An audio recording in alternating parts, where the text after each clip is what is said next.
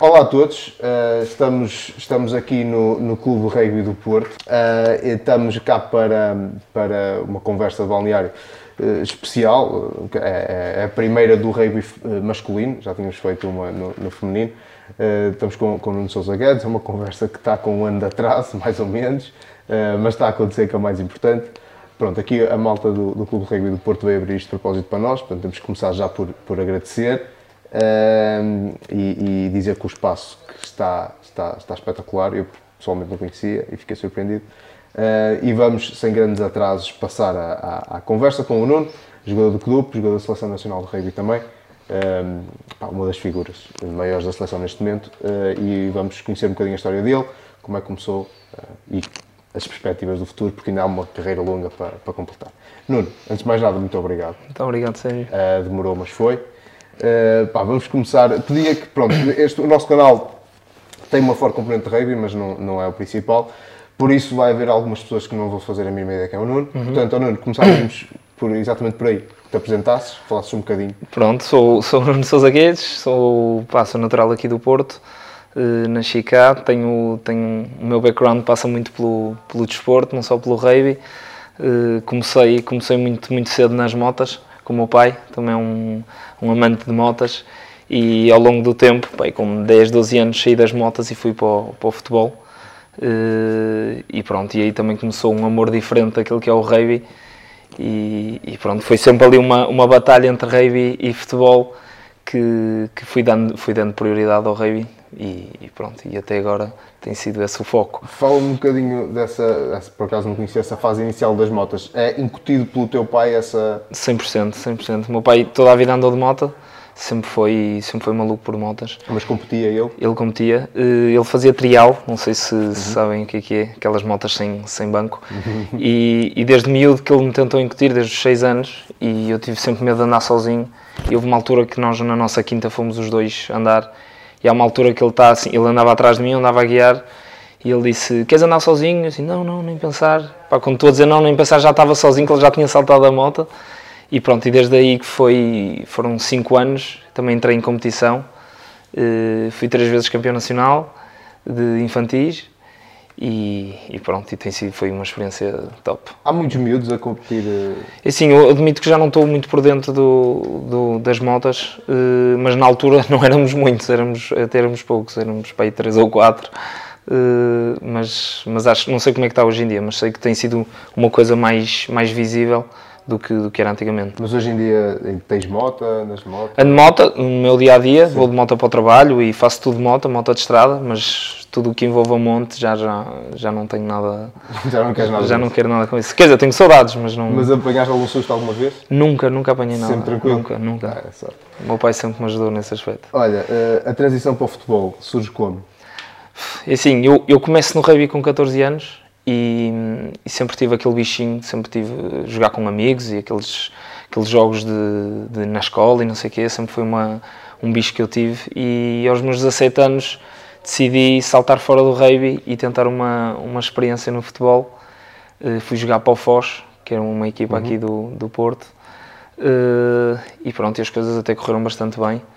Uh, fui evoluindo e estive lá durante um ano, recebi umas, umas propostas só que o meu objetivo nunca foi dar seguimento ao futebol e também um bocadinho pelo ambiente que se gera de um lado e do outro, acabei por optar eh, pela vida no rugby, que, que tinha muitos amigos e mas etc. Tu, no Foz, um, 17 anos, mas já competias, eras sénior? Não, não, não, era juvenil e, e jogava pelos júniores. Uhum.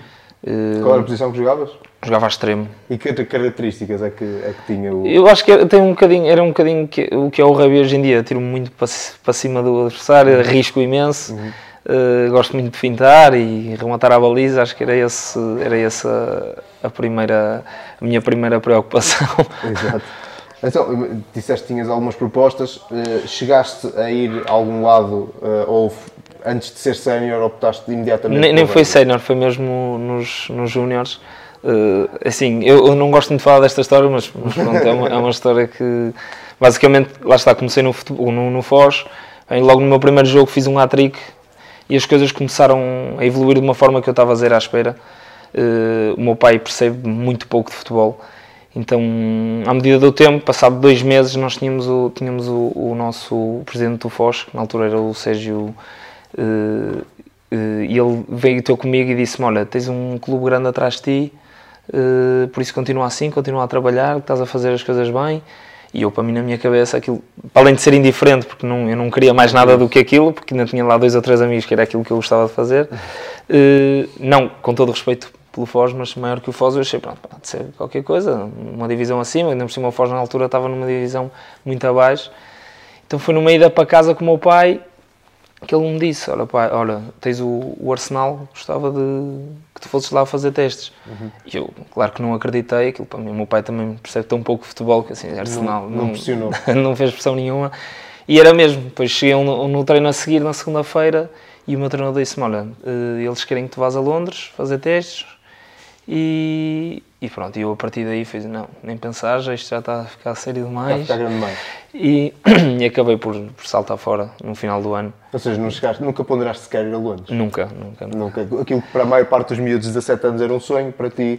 Para mim não era, assim, eu, eu arrependo-me um bocadinho porque podia perfeitamente ter ido e mesmo que não quisesse dar continuidade ao, ao futebol, acho que era uma experiência que, uhum. que devia ter tido mas, mas isso ficou-me na cabeça e mais tarde, e eu sempre disse, se alguma vez me aparecer uma, uma proposta destas no rugby, a saber também que nunca quis ser profissional, uh, iria sempre a essa, a essa experiência e mais tarde até acabou por acontecer no rugby. Uhum, uhum. Pronto, então, saltas para o rugby, começaste também aqui no Porto, uhum, não é? Uh, Exatamente. É? Explica-nos então, depois essa outra transição, como é, que, como é que se fez? Pronto, lá está, começo aos 14 anos no rugby, no prazer de jogar, que é uma escola assim mais pequena, foi até foi um presente de Natal do meu pai, Uh, logo a seguir ao Mundial 2007, uhum. fui uma das, das crianças que, que aderiu ao rugby por causa do Mundial. E, e, pronto, e desde o início tive lá dois anos, no, no, tra, tra, uh, treinávamos ali no Clipe, não sei se conheces, claro que uh, Escola Clipe, e ali perto da Circunvalação. E pronto, foi um, foi um começo top, adorei, adorei o desporto, adorei as pessoas. e dois anos depois, aos, no sub-16, arranquei para o clube e pronto, e foi onde tive até ao meu primeiro ano de sénior. Uhum, uhum. Tu, uh, normalmente no rugby há um bocado, ou pelo menos havia na minha altura, também já sou um bocado carcaça, de, as pessoas que vêm do, do, do, futebol são postas logo a chutar. Nós sabemos que, que, pronto, hoje em dia é uma das coisas que fazes bem, mas na altura também passaste por esse processo? Sim, claramente. Mas, mas acho que foi uma coisa super natural, não, nada que me tivesse dito é vais ser tu a chutar ou... Uhum é uma coisa que se vai vendo que nos treinos lá está, era aquilo, era aquilo que eu gostava de fazer, era meter o pé na bola e, e mexer-me com a bola e atirar-me para cima e etc. E acho que isso também naturalmente foi, foi, foi se fazendo. E pronto, e esse, esse também, esse bichinho, depois as pessoas também começam a dizer bem, acho que acho que chutas bem, acho que devias treinar mais e etc. E acho que esse também foi meu, a minha catapulta para também atacar esse, esse lado, essa vertente. Uhum. Tu uh, depois saltas, como estavas a dizer, para, para o clube. é uma escola eh, já diferente, mais antiga também, uh, ao contrário do, do, do, prazer de jogar, uhum. que, como disseste, era uma escola mais pequenina. Uhum. Que diferenças é que, é que sentiste inicialmente? É isso, na, na altura uh, o CDUP, como estava numa divisão acima e já, já jogávamos no Campeonato Nacional, senti um bocado isso, que era só o facto das viagens e ir por Portugal inteiro jogar contra equipas com com muito mais qualidade e num nível acima. Mas estamos, desculpa interromper, estamos a falar ainda de formação? Formação, estamos... formação ainda, sub-16. Uh, porque o, o, prazer de jogar joga na, jogava na divisão abaixo, só regional, e o CDUP já era uh, campeonato nacional. Uh, e pronto, foi isso que também me fez crescer, acho que deu-me deu ali uma catapulta para, e uma vontade maior de ser melhor. e isso foi-se progredindo até, aos, até o meu primeiro ano de cenas. sempre nos campeonatos nacionais, nós, sub-21, fomos três vezes campeões nacionais. Uh, e chegando a sénior, também, lá está, foi, foi um choque grande. Uh, eu tinha 17 anos na altura, ou 18, 18 anos, uh, sempre fui um gajo muito pequeno, a comparar com os outros. E, e, e, pronto, mas foi, foi uma experiência muito boa. E depois daí salto uh, para, o, para o direito, logo no, no, a seguir ao meu primeiro ano de KDUP, vou um ano para Lisboa, arranco para Lisboa, porque depois temos o, lá a tal da a cena da seleção, com os Sevens, com, com o circuito mundial de Sevens, uh, e com os treinos, acabo por ir viver para Lisboa. Essa opção, era isso que eu ia te perguntar, um, ehm, a opção de ir para Lisboa, foi, foi de certa forma condicionada para poder estar mais perto daquilo que é os trabalhos da seleção. Completamente. Uhum. Uh, mas já tinhas ido à seleção anteriormente, Já, já. mesmo na formação. Sim, sim, sempre, tive sempre fiz seleção, eh, desde o sub-17, sempre foi seleção. eh, mas lá está, depois quando começou a ficar mais cheio com o Chevans, que nós estávamos sempre fora de duas em duas semanas, treinos quase todos os dias, eh, tive que optar por ir para Lisboa, porque a minha vida era, aquilo no 12 ano é quando eu integro a seleção nacional, eh, e a minha vida era de segunda à quarta-feira, passava em Lisboa, eh, vinha para o Porto, estava cá quinta, sexta, jogava pelo clube no sábado, depois segunda voltava a fazer o mesmo. E que, nessa, estavas a estudar ainda nessa altura? Estudava assim, Como é décimo segundo. é é Tinha, possível? porque havia vezes até que tinha aulas de manhã, arrancava para Lisboa ao fim da tarde, chegava lá ao fim da tarde, treinava, voltava para o Porto. Terça tinha aulas de manhã, Ok. à tarde ia para Lisboa, voltava ao fim da Ou tarde. seja, era, era praticamente imperativo a mudança para, para Lisboa. Foi um ano que até consegui aguentar pela experiência e por, por ser um miúdo e ainda estar motivado pela, Claro. pelo facto de lá estar, mas começou a ser Mas e viajavas como? Comboio sempre. Sempre comboio. Sempre comboio. Ok, ok. Co- pronto, depois, eh, ainda antes, era um bocadinho isso, antes de falarmos da tua, da tua, da tua vida em Lisboa, digamos assim, ahm, era um bocado essa conciliação que realmente não deve ter sido eh, fácil, mas pronto, estando em Lisboa, o que é que, pronto, nós sabemos que o rugby não é profissional, ou pelo menos ainda não, o que é que foste lá fazer? Eu basic- no início foi tirei um ano sabático só para jogar rugby. Tinha acabado o 12 segundo e entrar na faculdade.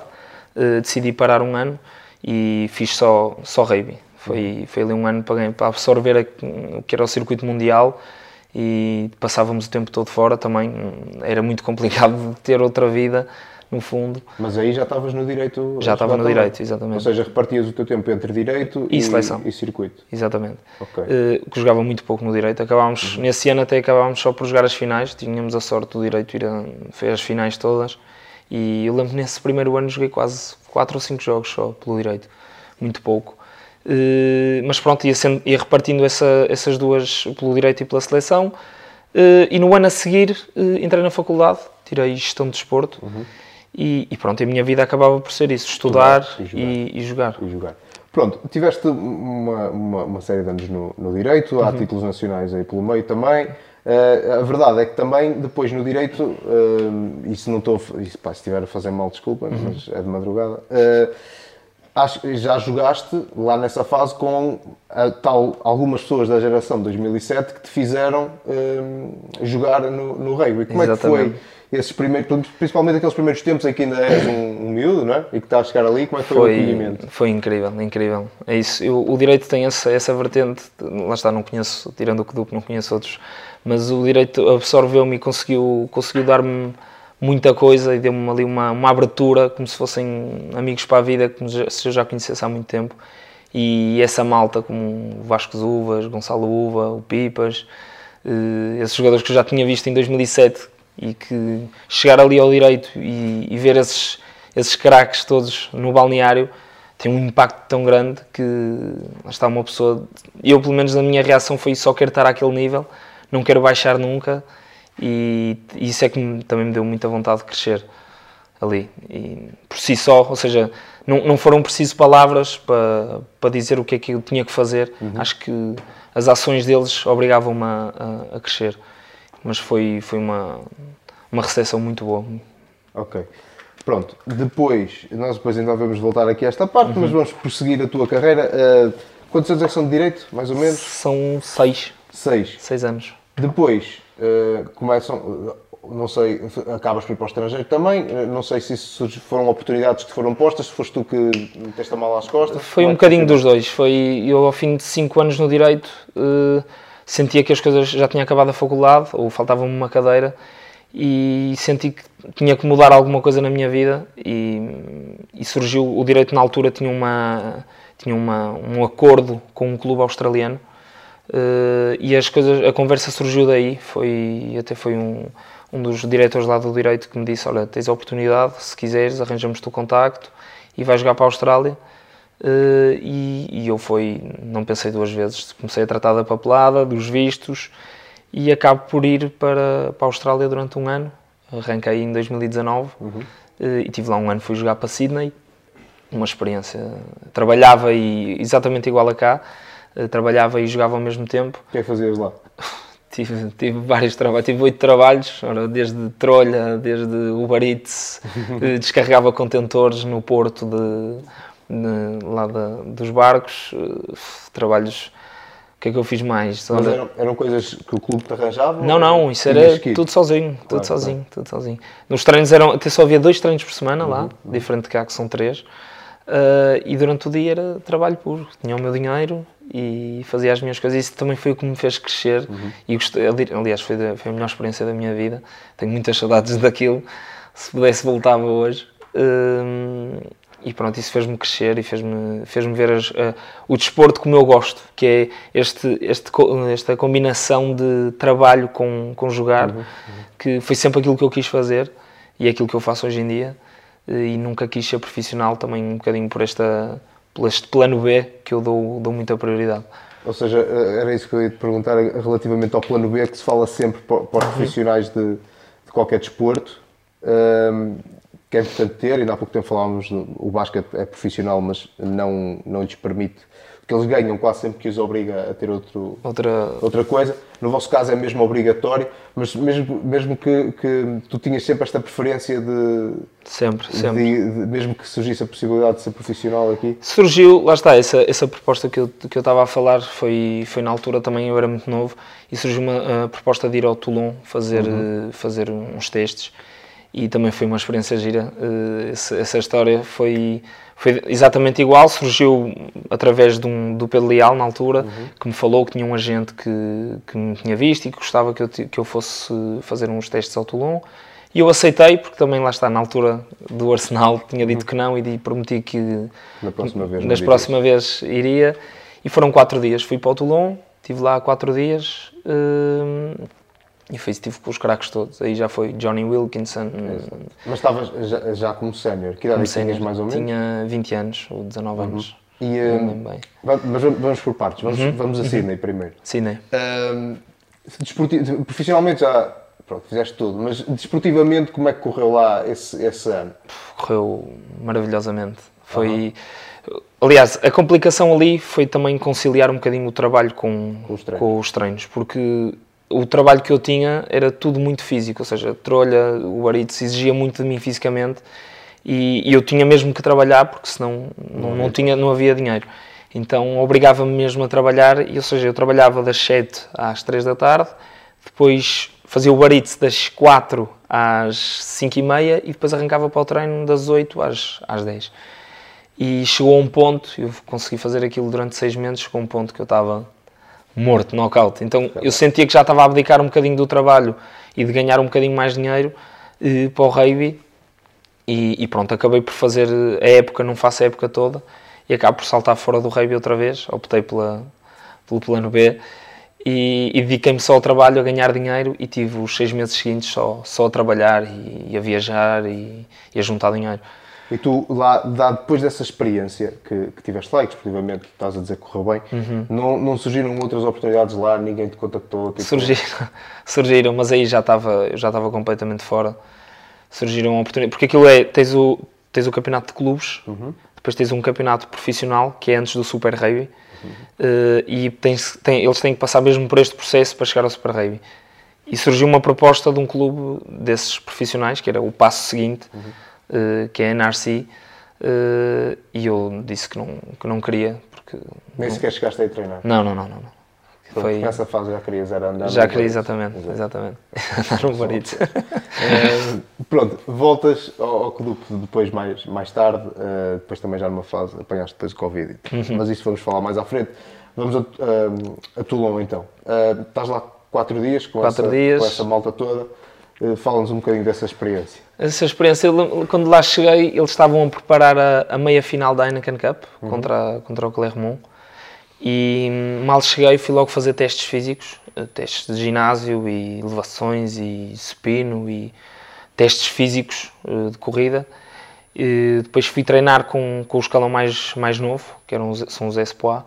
Uh, e depois do treino, uh, lá o treinador disse-me: Olha, agora vamos, vamos ao, ao Captain's Run de, do, dos Séniors, que eles vão fazer o último treino antes de irem para, para Clermont.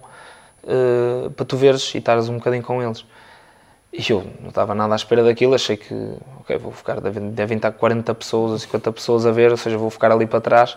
Sento-me na bancada e era só eu, sozinho, com o treinador ao lado, os jogadores todos a treinar e, e chegou ali uma altura do treino lá no final que eles estavam a fazer aquela técnica individual e aqueles últimos ajustes e os chutadores e tudo que eram os passadores estava tudo ocupado e o, o como é que ele se chama? Agora já me esqueci do nome dele, do set da Argentina, que me disse: Olha, uh, alguém aqui que possa dar um pontapé de saída que não. E o gajo olhou assim para a bancada e viu: oh, Jogas aqui? Eu, ah, joga 10 ou 15. Ele, então anda aí. Então desci para o campo e tive ali 20 minutos a dar-lhe pontapés de saída para ele agarrar ao lado do Johnny Wilkinson, Matt Guitar e dessa malta toda. Foi, foi uma experiência muito, muito boa. Pronto, no final uh, acabas por, eles acabam por não por optar, por optar porque não, não ficasses nem, nem Não, surgiu, surgiu uma proposta. Ah, e, mas deles? Deles. Ah, e, então? e, e, pronto, eu, mas eu já sabia para o que é que ia, eu já sabia que ia saltar fora de, de qualquer das formas.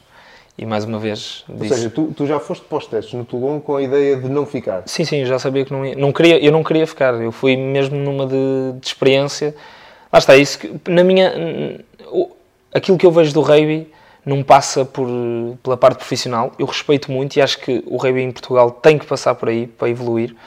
Aliás, vê-se hoje em dia eh, toda a malta que joga na seleção, a maioria joga em França e uhum. são profissionais. Eu respeito imenso esse, esse lado, mas não é uma coisa que eu que me dê essa motivação. Não tenho essa motivação de ser, de ser profissional.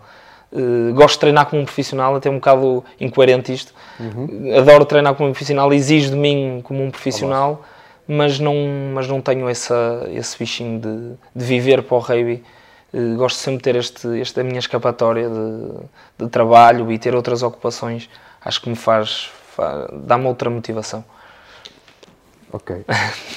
Difícil de perceber, eu não, não, não, era isso, na minha cabeça nem está isso. Nem está isso. Mas o que eu, o que eu te ia perguntar é, hoje em dia tens, tens 28. 28. 28. Estás, pronto, já tens um estatuto diferente, mesmo por causa da seleção. Os, quando falas com os miúdos mais novos, uhum. eh, e se calhar a partir destas histórias, não sentes que eles ficam um bocado incrédulos, até porque estamos, estamos numa fase em que temos muitos jogadores jovens a, a sair, o Rodrigo Marta, o Stort, etc. Que, que, se calhar saíram também eh, fruto de oportunidades como essa que, que tiveste 100%. e que disseste que não. Uhum. Uh, e eles não, eles não te questionam? Eu acho que, uh, assim, eles questionar, questionam sempre e, e acho que é, até faz algum sentido, eh, porque eles veem o que, é que, que, é que eu faço e o que é que a maior parte dos jogadores em Portugal faz uhum. para estar na seleção e chega a um ponto que é porque é que tu não vais para fora que tudo simplifica, fazes só isto da vida e é tudo mais fácil. E acabaria por ser mais fácil num sentido de viver só para um, para um objetivo. Mas eu acho que eles também percebem o que é que é este este, o rugby em Portugal e sabem perfeitamente que este amadorismo já é uma cultura que vem de trás, é uma coisa que, que progressivamente e bem, que lá está esta malta mais nova que tem vindo a dar outro, outra, outra visão ao rugby, uh, mas eu ainda prefiro ficar-me por outros, por cá. por cá. exatamente. É uma opção, é uma opção, é uma opção. válida. Ok, depois dessas, desta, desta experiência internacional, um, voltas, voltas para o clube. Um, pronto, já, já percebemos então que a nível profissional estás, estás fora, uhum. pelo menos para já. Um, como é que é regressar, regressar a Portugal e, e principalmente, pá, estamos aqui no espaço do clube, não sei se me fica bem dizer isto, regressar para um clube que tem, apesar de tudo, uma dimensão diferente do que é a dimensão do direito, que é um dos clubes com mais títulos em, em Portugal. Uhum. Como é que foi uh, o regresso? Uh, aqui a comparação acaba por não ser um bocadinho direito que do, mas sim Austrália que do também, também. Que, foi, que eu acho que ainda foi mais acentuada. Uh, isso, lá está, eu vir de lá com uma, com uma vida super ocupada e, e, tinha, tinha milhares de coisas para fazer e exigia de mim uma, uma, uma seriedade diferente. E voltar para o Kedup, não é que o Kedup não me exigisse essa seriedade, mas eu próprio fui-me um bocado abaixo. Uh, e deixei-me levar um bocadinho pelo, pelo que eu achava que devia ser feito aqui e não pelo aquilo que eu tinha que fazer. E acabei por perder ali um bocado o equilíbrio no sentido de, do foco e o que é que, o que, é que focar-me naquilo que são que, é, quais são os objetivos do clube e, e seguir e deixar-me ir pela onda. Uh, ou seja, acabei por me guiar por mim. Isso tive ali uma fase difícil, foi aquele, aquele primeiro ano de voltar ao Porto, uh, não, tinha, não tinha trabalho ainda, não estava a estudar, ou seja, os meus dias eram um bocado como um profissional de rugby que eu chegava ao fim da tarde a treinar e isso a mim matava-me, porque sem fazer nada eu acabo por, acabava por, por perder eh, um bocado o meu, o meu norte. Não? Sim. E, e, e, pronto, também mete-se mete ali depois aquele ano complicado de, de, COVID. de COVID, não é? Uh, em que as competições pararam um bocadinho, depois uhum. retomaram, depois não sei o quê. Uhum. Mas um, em termos de, de, de, trabalho no, no treino, dia a dia, que nós estamos comparando a Austrália, ou lá, o clube em Sydney uhum. onde estavas, e agora no Clube, que tipo de diferenças é que encontramos? Porque de certeza que não sei, que as metodologias são, são certamente diferentes. Sim, eu acho que tem um bocado a ver, lá está, eu uso sempre, não é uma desculpa, mas eu acho que tem muito a ver com isto, que é a cultura que se cria no clube e a cultura de treino, essencialmente.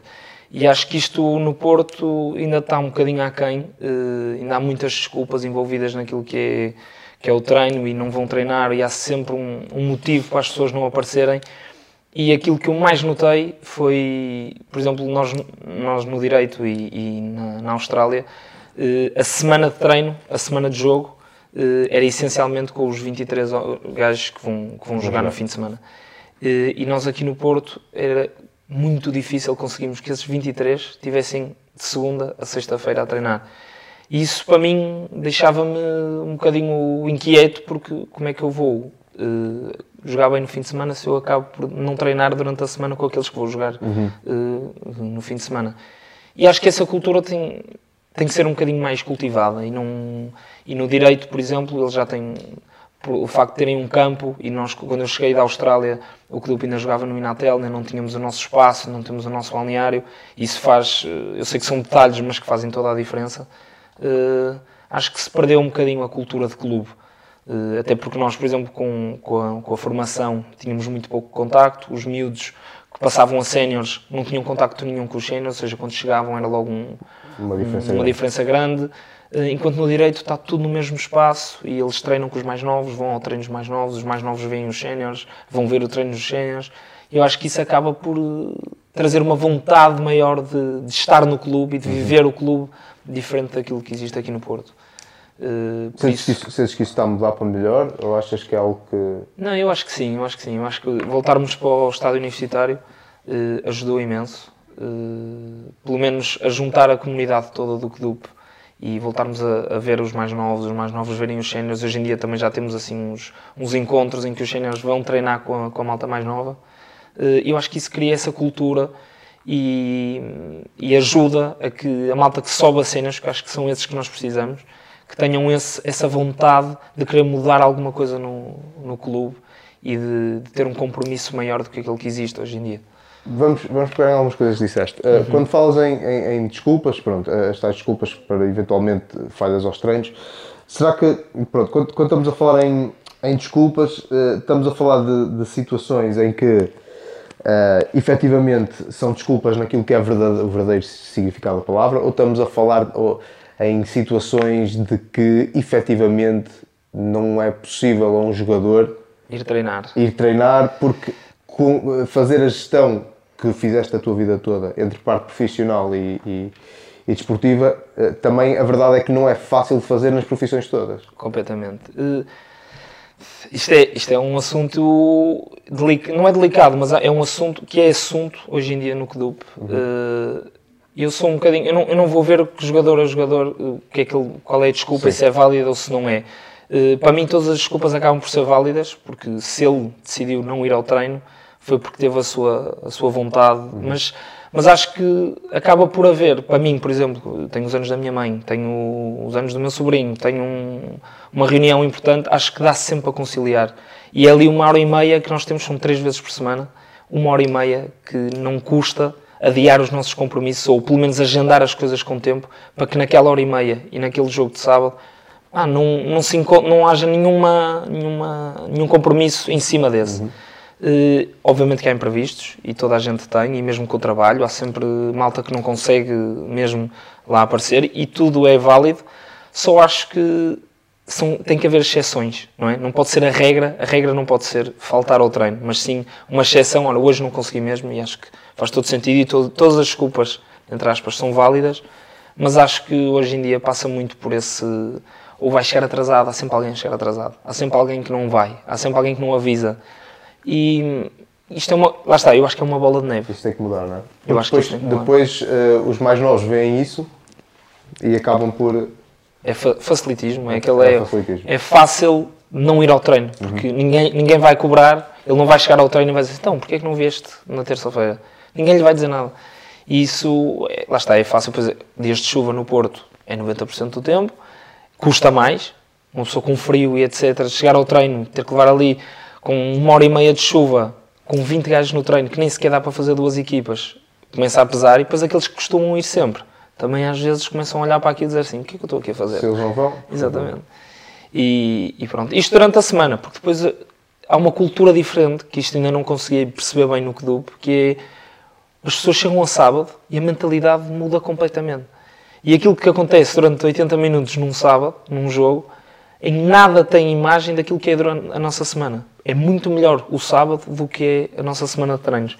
E isso é uma coisa que eu não percebo como é que, como é que, como é, que é possível. É, é mesmo, é cultura, é chegar ao dia de jogo e as pessoas mudam. Mudam a vida toda se for preciso para ir, à, Para ir ao jogo. para ir ao jogo. Para ir ao treino. Exatamente. É, é um bocado É, isso. E o treino, o treino, o jogo é o reflexo do treino, é? Completamente. Disse isso nas modalidades todas. Exatamente. Uh, relativamente à, à, àquilo que, que falavas do, do clube, o clube estar no Inatel, agora voltaram ao estado universitário, isso é bastante importante. Achas que, uh, pronto, isto para contextualizar um bocadinho, a maior parte dos clubes e dos grandes clubes é tudo em Lisboa. é? Temos algumas exceções, agora o- a Lousa regressou à, divisão de honra, mas uh, Académica. basicamente a académica também, o Cravo de vez em quando mete-se, mas há algum tempo que também não, não, não entra no- na divisão de honra, mas exceção feita eh, essencialmente ao clube e à académica, os regulares são todos mais lá para baixo. Certo. O que é que. Pronto, nós estamos aqui a, a- falar. O, o direito tem umas condições, ainda na conversa com o Pedro Leal na semana passada, ele falava disso. O direito tem umas condições excelentes, o, o, o Belenenses também tem, e as outras confesso não conheço, não conheço mas certamente que também eh, terão. Nós aqui, os clubes de rugby, normalmente acabam por ser tratados um bocadinho como um, sei lá, aquele filho, parente mais pobre. Pois. Um, efetivamente, isso acaba por não ajudar a toda essa motivação que estás a falar, não é? Ter- terem- não terem onde trabalhar. Um, o que é que é preciso mudar uh, nas mentalidades aqui, da- própria- das próprias entidades que, que apoiam o desporto cá em cima? O que é que é preciso, que trabalho é que é preciso fazer junto deles para os convencer que as coisas têm que ser diferentes? Eh, É assim, eu acho que isto, voltando um bocadinho à, tua pergunta anterior, eh, acaba por ser um bocadinho mais fácil jogar em Lisboa do que no Porto, exatamente por isso, porque tu jogando no Porto, tu, fim de semana sim, fim de semana não, estás aí para Lisboa. E isso pesa, não é? Porque tu, se jogas em Lisboa, tu vais uma hora e meia eh, jogar a outro sítio que é 5 minutos da tua casa e voltas para casa a seguir e estás com a família outra vez. No Kedup não, tu perdes um sábado inteiro um domingo inteiro para ir a Lisboa e voltar. E às vezes chegas à uma da manhã com trabalho no dia seguinte, ou seja, é mais pesado e, eu acredito, e é mesmo mais difícil uma pessoa gerir todo este, este tempo. Mas em termos de apoios, acho que tem.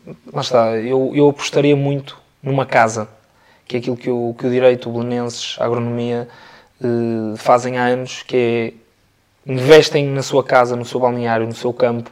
Isso cria Ambiente. Ambiente, exatamente. E esse ambiente eu acho que é o mais importante. Uh, Porque uma pessoa vivendo um bom ambiente e vivendo um ambiente de clube, uh, eu, eu não tenho que fazer nada por esforço, não é? Aquilo sai naturalmente, eu vou para lá porque eu me sinto bem lá. E, e aquilo, quando as coisas são naturais, tudo corre, tudo corre melhor. Eu acho que o direito é um bocadinho isso. Eles agora até abriram uma sala de estudos para a malta que, que não tem, quer estudar junto, vão todos para o clube, ou seja, eles estão ali a viver o clube. Saem dali, vestem-se, vão para o ginásio, que é ali ao lado. Saem dali, vão para o treino. Ou seja, passam ali 3 horas do dia deles, eh, ou seja, em, com- em É uma comunidade. exatamente, exatamente. Uhum. Não precisam de andar para trás e para a frente. É, eh, pronto, depois temos a questão das deslocações. Num país que é tão pequeno, mas que é tão difícil chegar à capital. Ok, eh, em Sydney, ou, não, não tínhamos nada disto, não é? Em Sydney, não. Eles como é que fazem? O campeonato deles de clubes é, é tudo a primeira regional Uhum. E depois é que se juntam, que é a parte de Queensland, que é a parte norte, contra New South Wales, que é só as, as últimas equipas, de, as duas finalistas. Ou seja, quem ganhou de New South Wales com quem ganhou de Queensland juntam-se num jogo só e definem o campeão. Uh, ou seja, tudo ali à volta em si nem era relativamente perto. Uhum. Portanto, também era um bocado como esta parte de Lisboa. Sim. Mas em termos de estrutura do, do clube, os clubes também proporcionam essas condições como a malta de Lisboa consegue? Sim, sim, sim, sem dúvida. Sem dúvida, sem dúvida, sem dúvida. E a estrutura, por exemplo, no clube onde estavas, também tem estrutura de formação, dos miúdos até? Uh, por exemplo, eu, eu, de formação não conheci muito bem, não uhum. tive muito envolvido, mas tudo o que era séniores, eles têm quatro equipas. Uhum. Eles dão, porque também lá está, tem tanta gente que eles conseguem dividir aquilo por quatro equipas. A quarta equipa, eles chamam-lhe quase revista social, que aquela malta que gosta, vai treinar duas vezes por semana, isso é o mínimo, toda a gente tem que treinar duas vezes por semana, uh, mas vive uma vida muito mais relaxada, não fazem ginásio, só estão bebem uns copos e divertem-se, estão ali para estar com os amigos, os treinos é mais uma galhofa, não, não há tanta seriedade, uh, há uma rotatividade imensa de jogadores que jogam o 15 titular, uh, ou seja, não é tão sério. Uhum. Depois vai subindo, tens a terceira equipa, que já é a malta que quer integrar a segunda e que já quer ter um rugby mais a sério. Depois tens a segunda, que são, é quase como um, uma challenge que nós temos no campeonato, que é malta que quer ser, uh, chegar à primeira equipa uh, e, e, está, pronto, a está, a trabalhar para isso. Depois tens a primeira equipa, que são gajos de super rugby, por exemplo, que não, têm, não jogam nesse fim de semana e vão jogar pelo clube. Uh, e jogas com profissionais, é super, é, é uma loucura. Uma loucura. ok. Uh, bem, vamos, vamos passar à, à seleção. Uh, pronto, então começas a integrar trabalhos de, de, seleção muito cedo, não é? Como dizias há bocadinho. Primeiro num foco mais de Sevens. Uh, como, é, como é que. Fala-nos um bocadinho como é que começaste a trabalhar, entre aspas, para a Federação e como é que foi o percurso dentro da estrutura da, das seleções? Lá está, eu, eu, eu comecei muito cedo, comecei uhum. nos sub-16. Uh, nós antes tínhamos as seleções regionais, uhum. a seleção norte e a seleção sul. Eu fui sempre integrando esses, esses, essas seleções e depois demos o salto no sub-17 para a seleção nacional. E pronto, e desde aí que as coisas se, se foram fazendo, depois seleção sub-18, seleção sub-19, tivemos o Campeonato da Europa, fomos campeões europeus, uhum. sub-19 Uh, fomos ao Campeonato do Mundo do Chile, sub-20. Ou seja, todo este trabalho são. Lá está, a estrutura acaba sempre por ser a mesma, só vais progredindo de idade, não é? Vais saltando de um patamar para o outro, mas a estrutura essencial é sempre a mesma. Uh, e fomos subindo até séniores. Chegando a sénior, fui convocado pela primeira vez para os Sevens. Uhum. Uh, acabo por ter aquele choque que estávamos a ter, que eu te falei ao bocado do direito, com a malta assim, que eu via na televisão claro. e, e chegar ali e treinar com aqueles craques todos. E pronto, depois desde aí foi um processo super natural, uh, não foi simples, não é? Porque nunca, nunca, é, nunca é, mas super natural e, e, que me motivou até, até agora. Até aos dias de hoje. Uhum. Pronto, uh, vamos, vamos falar um bocado então desta, desta, desta ia chamar onda, espero uhum. que não uhum. seja onda porque as ondas passam, uh, de, de, de, da seleção também um bocadinho aquilo que é, que é, o trabalho dos lusitanos, é uma das coisas que, que, tem vindo, que temos vindo a falar mesmo na nossa, na nossa página e nos vídeos que fazemos sobre o rugby. Um, a criação, ou, ou, ou, pelo menos o ressuscitar, vá, porque já existiu antes dos lusitanos, uh, em que medida, até porque é uma lógica diferente da seleção, uh, porque é, são só jogadores portugueses que atuam em Portugal. Exatamente. Um, em que medida é não, não, não, mentira, desculpa, desculpa interromper. São jogador, podem, é qualquer jogador que jogue no campeonato português. Pode ser inglês, pode, pode ser francês, pode ser. Estúpido. é, ah, pá, então, mano, é a vida, né? Peço desculpa. É, em que medida é que, é que isso acaba por impulsionar um, depois os trabalhos da seleção? Porque alguma, alguns jogadores. Um, é claro que muitos, muitos lobos acabam por, por estar ali, como, é o teu caso, mas também há muitos que começaram nos lusitanos e depois saltaram para lá. Exatamente. Um, o que é que os lusitanos vos dão, a vocês, um, e, e à malta mais nova, eh, que ainda não é internacional, o que é que os uhum. lusitanos vos dão que o Campeonato Nacional não vos consegue, não vos consegue dar em termos de experiência? Eu, aquilo que foi criado e que nos foi passada a mensagem desde o início foi, foi que os lusitanos iam ser uma ou seja, uma forma de nós jogarmos juntos mais, mais vezes uhum. a um nível internacional. Uh, exatamente com a mesma estrutura que é a seleção nacional, ou seja, o mesmo sistema de jogo, uh, os mesmos códigos, tudo igual, em que nós, malta que joga cá em Portugal, uh, consiga ter mais competitividade, porque a verdade é essa, é que jogamos contra profissionais. Todos, toda a, a competição dos lusitanos, a Super Cup, é, são profissionais. Malta de- da Geórgia, são duas equipas georgianas, uma romena, tudo malta profissional, uma israelita, que agora foi à final, tudo profissionais, ou seja, isso também nos dá um estofo diferente e o objetivo foi exatamente esse, foi fazer ali um- uma, uma equiparação àquilo que vai ser, ou aquilo que vão ser os testes que vamos ter pela Seleção Nacional. E, e pronto, e tem sido uma tem sido a, a grande, acho que tem sido o fator eh, chave para o sucesso da seleção. Ou seja, os lusitanos acabam por ser um, um bom trampolim e, não- e a mais do que um trampolim acaba por ser um- uma boa base de trabalho. Sem dúvida. Claro. Até para a malta que, por exemplo, aquela malta que não tem tantas oportunidades na seleção sénior Para se mostrar. para se mostrar, Claro. eh, como não tem a malta de fora, de, de França, etc., consegue-se mostrar ali e houve muita malta nova que acabou até por vir ao Dubai e que fez a preparação toda do Campeonato da Europa eh, só pela- pelas exibições dos lusitanos. E isso é muito bom de ver, porque é malta que ninguém sabe que existe. Às vezes até não são chamados ou não, chama, não seriam chamados para a seleção porque saindo do clube ou não têm lugar ou, ou não, conseguem, não se conseguem mostrar o suficiente. E ali nos lusitanos é claramente uma, uma, um espelho, ou É, seja, uma, um leque de, de- Ou seja, no fundo, aqueles jogadores que estão tapados eventualmente por alguém que chega do top 14 ou assim, eh, consegue-se mostrar Uhum. Completamente. num palco mais, Exatamente. mais internacional. Exatamente. Eh, Em termos de resultados, as coisas têm corrido bem. eh, Se bem que, por exemplo, o ano passado, na, na anterior, ficamos, ficamos à final e, e perdemos. E perdemos. foi na meia final. na meia. Ahm, somos sempre favoritos. É assim, nós e a Geórgia, à partida, É sempre, é? é, porque eles depois também fazem a divisão de grupos um bocadinho por, eh, pela geografia do, É, não é? Nós jogamos, exatamente, e jogamos sempre com equipas aqui de, da Europa, da Europa, são todos da Europa, mas Não, daqui mais, de mais perto de Portugal, eh, e que acabamos por ser mais fortes, e, e depois apanhando um, um Israel e uma Geórgia, os jogos acabam por ser mais, Mais mais pesados. Uh, mas sim, o ano passado chegámos à final, ganhámos um, um jogo contra Israel também, na meia final, uh, e o jogo com a Geórgia foi duríssimo, como é sempre. É, Sim, nós, eh, eu ia te perguntar se não achas que esta Super Rugby um, Europe Cup, não é? Uhum. Se chama, já. Um, se não começa a, a ser um bocadinho desequilibrada. Eu pergunto, pergunto isto porquê. Esta divisão Este-Oeste normalmente redunda sempre em meias finais. As meias finais do ano passado, se não me está a falhar a memória, foram iguais às deste ano. iguais, sim, sim. Um, ou seja, não há, não há aqui um, um- E, por exemplo, os nossos jogos na fase de grupos, à exceção do jogo contra os espanhóis, também os resultados são muito desnivelados. Não começa a haver aqui um risco de, de um certo desequilíbrio que. Eu acho que não, porque lá está, no outro grupo, por exemplo, vendo a diferença do ano Outro. passado para este, eh, eles já têm mais duas equipas que deram competitividade até ao fim. Sim. Os georgianos que foram campeões este Perderam. ano perderam um dos jogos. Eh, connosco acabou por. Este ano nós também acabamos por perder com os espanhóis, Uhum. quando tínhamos perdido no ano passado, ganhámos os dois jogos. Ou seja, acho que as coisas vão evoluindo e mesmo as equipas, a holandesa e a belga, que são equipas teoricamente mais fracas, acho que vê-se uma evolução diferente, pelo menos da equipa holandesa. Nós eh, demos-nos bem com a equipa belga, os dois jogos. Demos 95-0 nos dois, foi um resultado bom. Mas de resto, acho que, acho que estamos a evoluir. Acho que as equipas também percebem um bocadinho, jogando, quando se joga mais vezes contra equipas mais fortes, acho que existe ali uma adaptação melhor e, e pronto. E estamos a falar de malta profissional que, que vai acabar por, por dar o salto. E jogando contra nós também vai equilibrar as coisas. Ok, seleção. Eh, a seleção eh, está, está no Mundial, né? felizmente.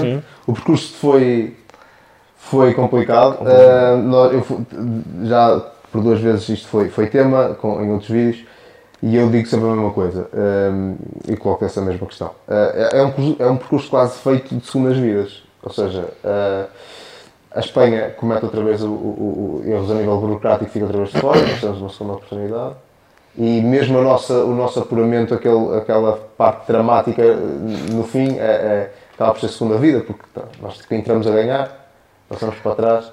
Ehm, claro que isso não tira mérito, não é nenhuma, mas como é que é viver esse drama todo por, eh, por dentro, não é? Por nós, os adeptos, eh, ok, eh, sofremos, mas estamos cá fora. Certo. Por dentro, como é que é sofrer todo esse, todo esse drama? Primeiro ficar fora, depois afinal não estar fora.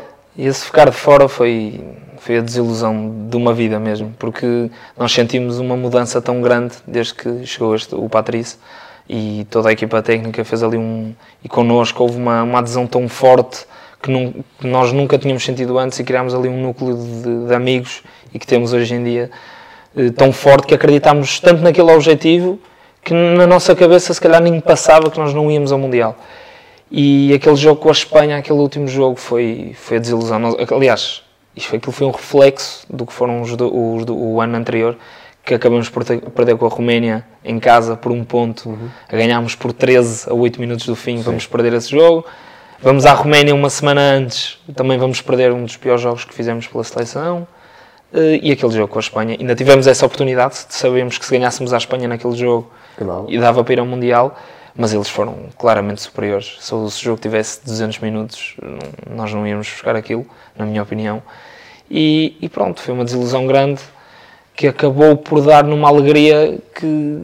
Ou seja, eu acho que este nosso.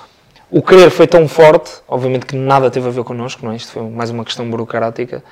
Mas quando surgiu esta segunda oportunidade, eh, foi mesmo sentar-nos no balneário, olharmos uns para os outros e foi, não, Tem isto não tem, isto tem, tem alguma coisa aqui, vamos dar a volta a isto. Lá no Dubai, hum, a a expectativa, pelo menos a nível internacional, daquilo que eu fui percebendo, eh, toda a gente falava nos Estados Unidos, que à partida seriam eles, eh, algumas pessoas falavam em Hong Kong também, N- quase ninguém falava em Portugal. Hum, isto acaba por ser combustível. Completamente. Nós, Vocês entraram no primeiro jogo, foi, foi Hong Kong. Hong logo. Kong. Eh, eu acho que, lá está, nós sempre fomos uns under, underdogs e vamos ser, acho que vamos ser sempre. Eh, e isso tra- traz-nos um bocadinho também de leveza, porque não levamos com aquela pressão de. Temos sempre pressão, porque é a pressão interna e a pressão que, que, a nossa, que os nossos treinadores fazem. Nós não íamos para ali para, para disputar jogos, nós íamos ali para ganhar, íamos, não havia outro objetivo senão ir ao Mundial. E aquilo acaba sempre por ter uma, criar uma pressão nossa, mas de fora eh, nunca tivemos esse, esse peso e isso também nos dá uma certa leveza e uma certa forma de. Pronto, até gostamos de ver as pessoas olharem para nós com uma forma assim de, de cima para baixo Sim. e, e acho que até nos dão. O fator surpresa acaba sempre por vir ao de cima connosco eh, e às vezes pa- para as equipas contra quem nós jogamos contra não, não há, eh, ou seja, não conseguem dar a volta. E acho que Hong Kong foi um bocadinho isso. O jogo começou, sei lá, aquela ansiedade toda que nos- começamos a perder e de repente nós ganhámos aquele, aquele ânimo e fomos por ali fora e acabamos por, dar, por, por conseguir um bom resultado. Depois com o Quénia também houve mu- mudanças na equipa, fizemos um jogo incrível. Eh, e depois Estados Unidos, já sabíamos que era aquilo o nosso O adversário. o adversário. Aliás, o calendário parece que foi feito de propósito. Eh, Não, aqui- eu acho, eu não tenho a certeza, mas aquilo deve ser por ranking. Deve ser por ranking, e se for por ranking, faz todo deixar, sentido. é, para deixar os dois melhores. no- Exatamente. O último jogo então, Estados Unidos. Uh, pronto, um jogo emocionante, um jogo que também, pronto, também não sou nenhum expert, mas dá-me a ideia que não foi, não deu para implementar o nosso tipo de jogo assim a 100%. Um, fruto talvez da pressão, fruto também da maneira como eles também, tá- aquilo é estudado, né? eles estudam já a fundo. Fala um bocadinho desse jogo, Uh, como é que é viver aquilo lá dentro? Foi um, um turbilhão de, de emoções, honestamente. Aquilo, o jogo começa eh, logo com 3 pontos para eles, eh, eh, ou seja, começámos logo a perder o jogo, parecia que aquilo tinha começado já 3-0.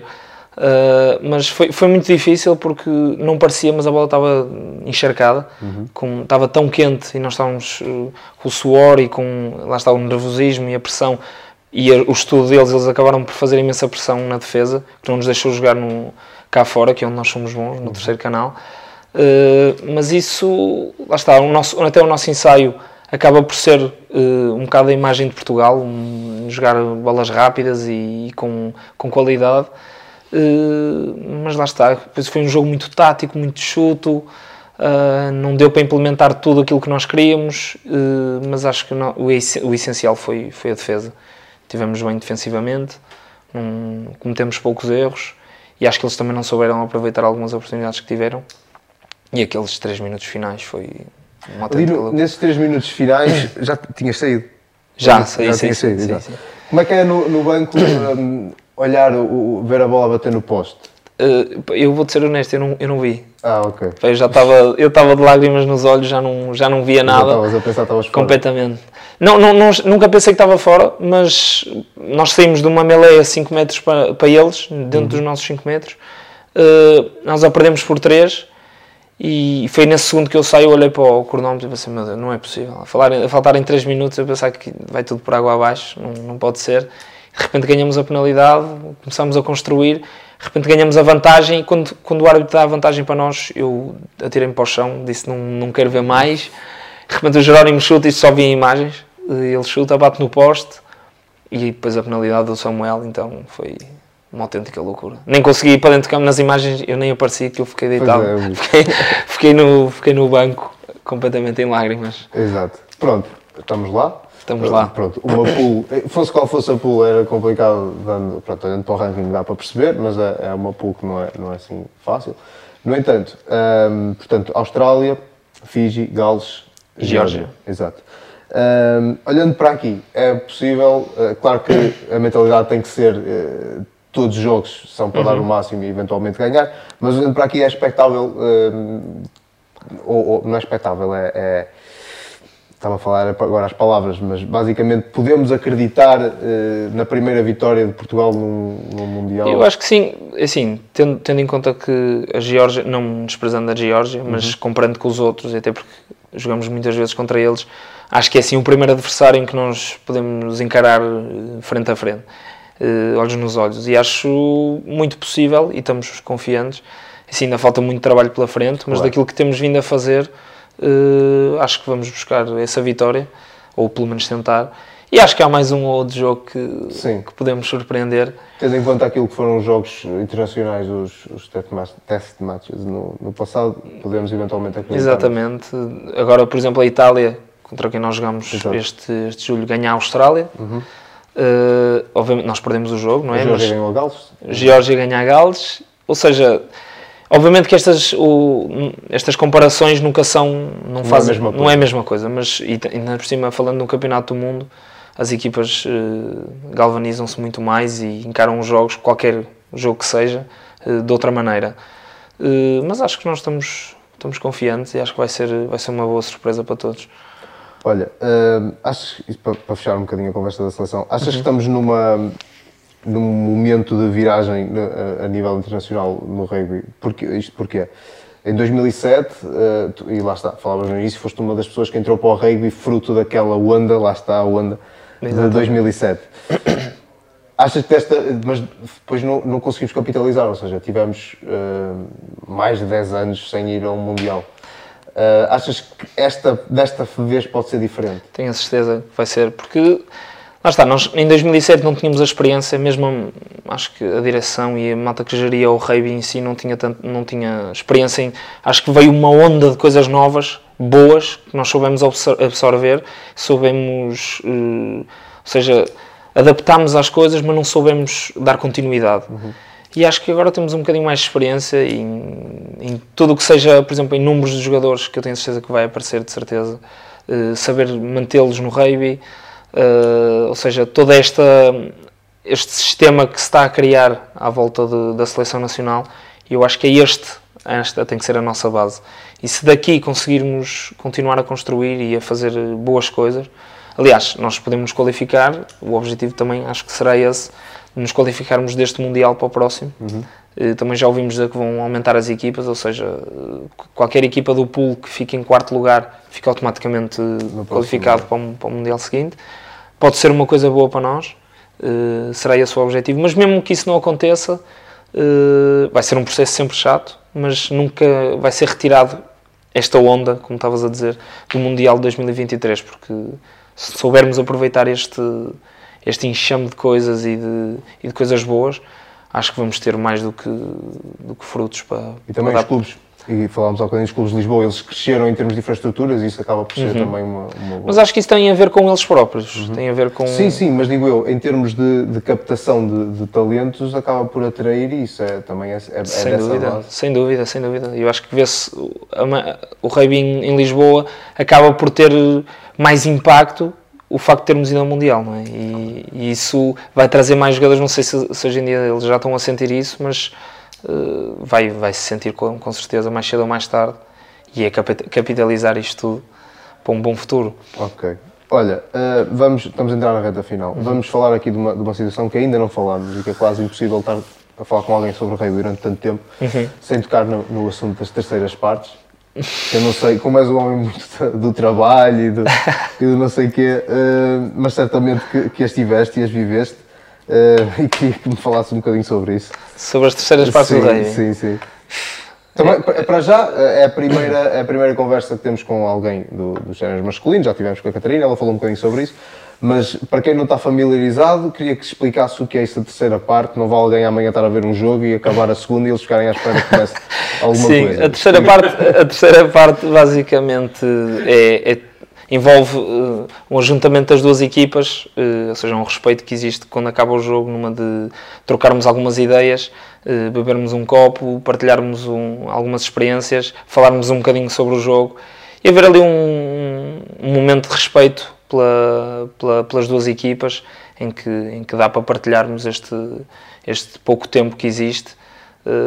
e pronto, basicamente é isso. É um... a, nível, a, nível, a nível internacional, uhum o, a tradição mantém-se, ou seja, isso acontece, por exemplo, vai, vai jogar à Geórgia e no fim as equipas. É, o que acontece, até há sempre um, os estádios onde nós jogamos têm sempre um restaurante ou um bar ou um, Uh, ou mesmo logo a seguir ao jogo há sempre uma troca das camisolas que nós ou vamos ao balneário deles eles ou vêm ao nosso e estamos ali um bocadinho algum tempo há jogadores sempre que se conhecem de clubes ou jogaram nas divisões malta que joga em França então têm imensos contactos com, com os jogadores de outras equipas. E há sempre esse, esse, essa conversa e isso é muito bom, é uma, é uma partilha muito boa, dá para conhecer pessoas novas, porque uma pessoa, aquilo que se partilha dentro do campo não é o que é, acaba por não, não se conhecer tanto, não é?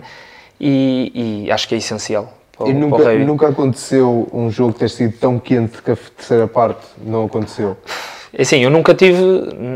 Eu, por exemplo, este jogo dos Estados Unidos não houve terceira parte. Não houve. Não. Eles também. Eles não, é? eles, nós falamos da nossa parte, mas também imagina.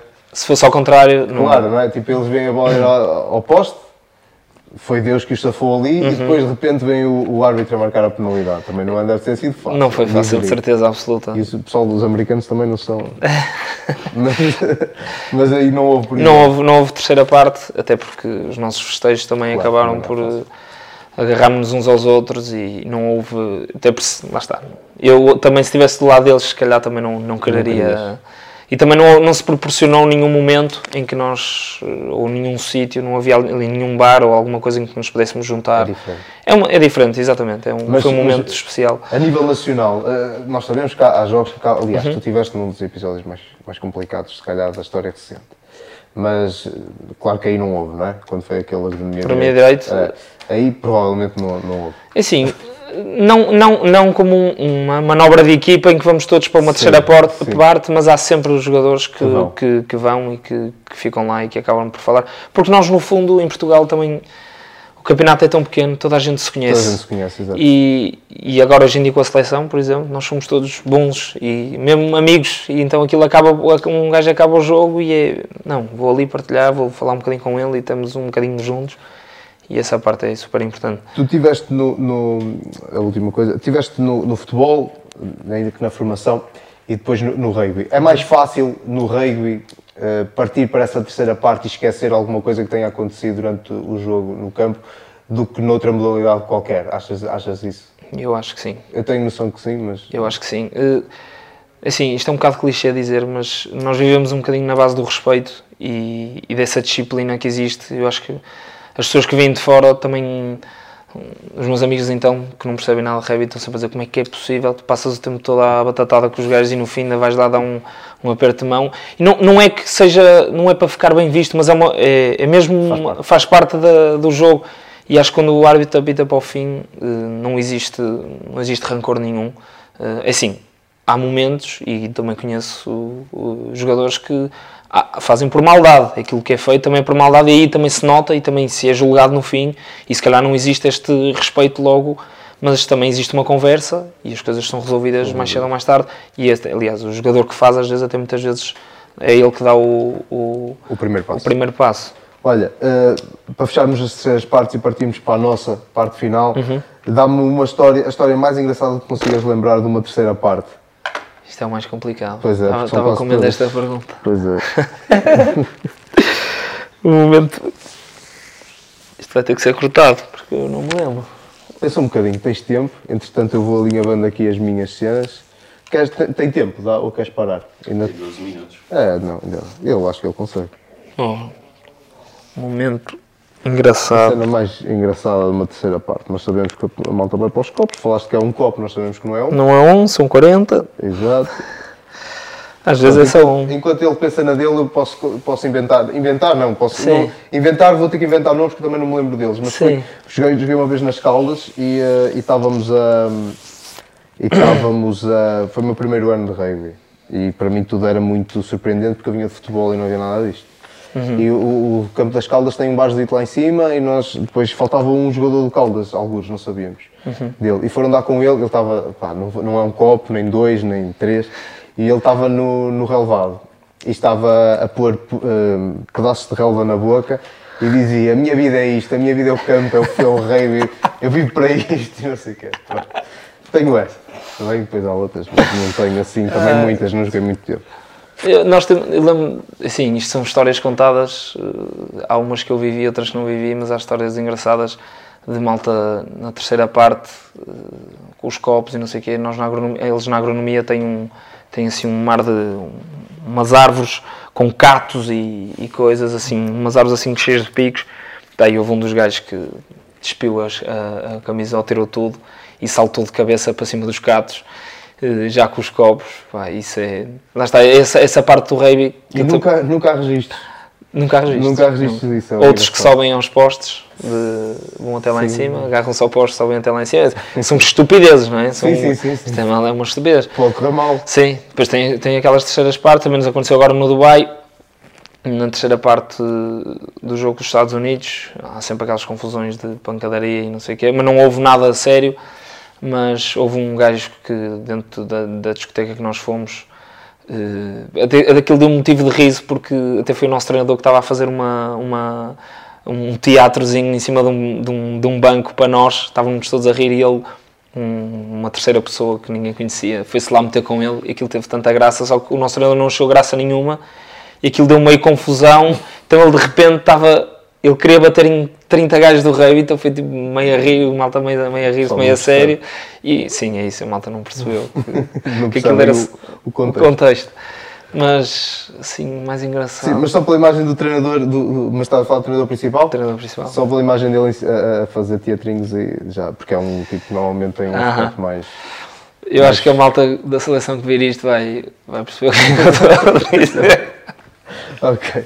Olha, nós eh, aqui na, na fase final nós temos, é o Loureiro que trata disto, ele eh, faz aqui uma série de coisas para te pedir. Algumas têm a ver com rugby e outras não têm a ver com rugby, as Uhum. primeiras por acaso não têm. Ah não, a primeira e a segunda têm. Eh, pá, eu peço-te eh, resposta rápida, Hum. está bem? Eh, pronto, vamos então começar por aqui.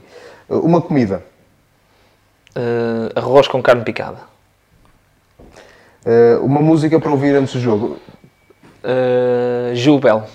Vocês têm esta tradição de, de há música no balneário? Não, não, não. Nos Sevens, sim. Nos Sevens existe, aliás, nós gastamos sempre dinheiro. Agora fui ao Campeonato do Mundo de, na África do Sul, de Sevens, em setembro, e comprámos uma coluna eh, de propósito para termos no balneário. E- mas no 15 não, cada um ouve a sua, é tudo muito mais resguardado, é Mais mais, concentrado. individual, sim. Ok. O filme favorito? Ai, cara, sou péssimo em filmes. Ah, Spartak, Eh, série? série, Suits. Uh, Loureiro, tens aqui uma que não. Um jogador, mas um jogador. Um jogador. Um jogador preferido. Só tens aqui um jogador. De rugby? tens aqui. Sim, um jogador de rugby. Um jogador. Um jogador preferido. Jogador de rugby, eh, Richie Moanga, Uma equipa internacional. Argentina. Argentina. Aqui é que é o que ele. É a equipa que lhe dá mais gozo de jogar contra. Não, mas não é isso. Tens aqui outro antes. Ah, então qual? Pedes um título. Sim, um título que ele conquistou. Ah, o título que deu mais gozo também. Tens que escrever também, não é, Loureiro? Um título. o, o título que mais gozo deu. uh, Eh, sim, tirando este da qualificação para o Mundial, não é? Hum. Que não foi um título, mas foi como se fosse. eh, o meu primeiro campeonato nacional, pelo direito. Ok. Por alguma razão especial ou por ter sido o primeiro? Porque foi o primeiro e, e pelo, pelo jogo que foi. Foi um jogo bastante. Foi equilibrado, num dia sol, num estádio nacional. Foi contra o Quedul. Uh, éramos, éramos os rivais, Rivalidade. rivalidade, É, estamos à espera, que toque o telefone. E- e acabou por. eh, Até marquei um ensaio, foi, foi um momento, para mim, foi muito marcante. Uhum. Depois, o jogo mais marcante Eu diria este, contra os Estados Unidos. Estados Unidos. A equipa contra quem mais gostas ou gostaste de jogar? Itália. A Itália. E eh, para fechar, eh, aliás, a Itália, por alguma razão em específico, Uh, honestamente, porque soubemos, conseguimos uh, olhar olhos nos olhos e durante o jogo uh, tínhamos dificuldades, mas estávamos sempre a conseguir superar aquilo. E isso deu-me um gozo enorme. Uh, obviamente que foi uma derrota, mas, mas soube, não soube a vitória, mas tivemos ali momentos muito bons em que hoje em dia olho para o jogo e penso, "Ah, isto podia ter caído para o nosso lado. Isso dá-me imenso gozo, às vezes, estas derrotas que dão contra equipas teoricamente superiores. uh, Sabem a vitória. Sabem a vitória, sim. finalizado, um treinador que, que tenha, que tenha marcado. treinador que me tenha marcado, eh, Pedro Neto. Foi o- um dos treinadores. Assim, foi, o- foi o treinador que, que mais, teve, mais tempo teve comigo eh, quando eu era miúdo. Eh, foi o meu segundo treinador do Chevans. Eh, era uma pessoa exigente, mas ao mesmo tempo comigo era muito humano. Era um, tinha uma relação muito boa com ele. E é uma, eu acho que ele não faz ideia, mas é uma pessoa que me marcou muito. Eh, Embalando na cena dos treinadores, e esta é realmente a minha última questão, é, eh, que se calhar já até podia ter surgido mais lá atrás, que é, tu passaste pela seleção nacional, mesmo na seleção passaste eventualmente por vários treinadores. Eh, nós tivemos treinadores portugueses, neozelandeses, agora temos este, este francês, e este é, é o que está a atingir o verdadeiro sucesso. O que, é que, o que é que tu sentes que este treinador traz que os outros não foram capazes de, de implementar? Eu acho que é hum, a exigência profissional dentro de uma, de uma escala amadora. Ele, ele não deixa, ou seja, ele encara isto como um, como um profissional. Todos os jogadores para ele são iguais, eh, sendo profissionais ou não, e o trabalho que tem que ser feito é igual para todos. E o detalhe, a análise de vídeo, que para mim é essencial, em que ele é completamente minucioso, ele vai ao pormenor, ao ínfimo pormenor, eh, e isso faz toda a diferença depois para o campo. Eu acho que nunca houve nenhum treinador que ligasse tanto a isso como, como ele. Nós temos reuniões de duas horas em que ele para o vídeo de dois em dois segundos a dizer que o meu pé devia estar ali em vez de ali, que o braço devia estar mais assim em vez de assado. E isso, parecendo que não, no final das contas faz, faz toda a diferença. E pronto, acho que é ele, esta é a grande diferença dele para, para os outros. Tá.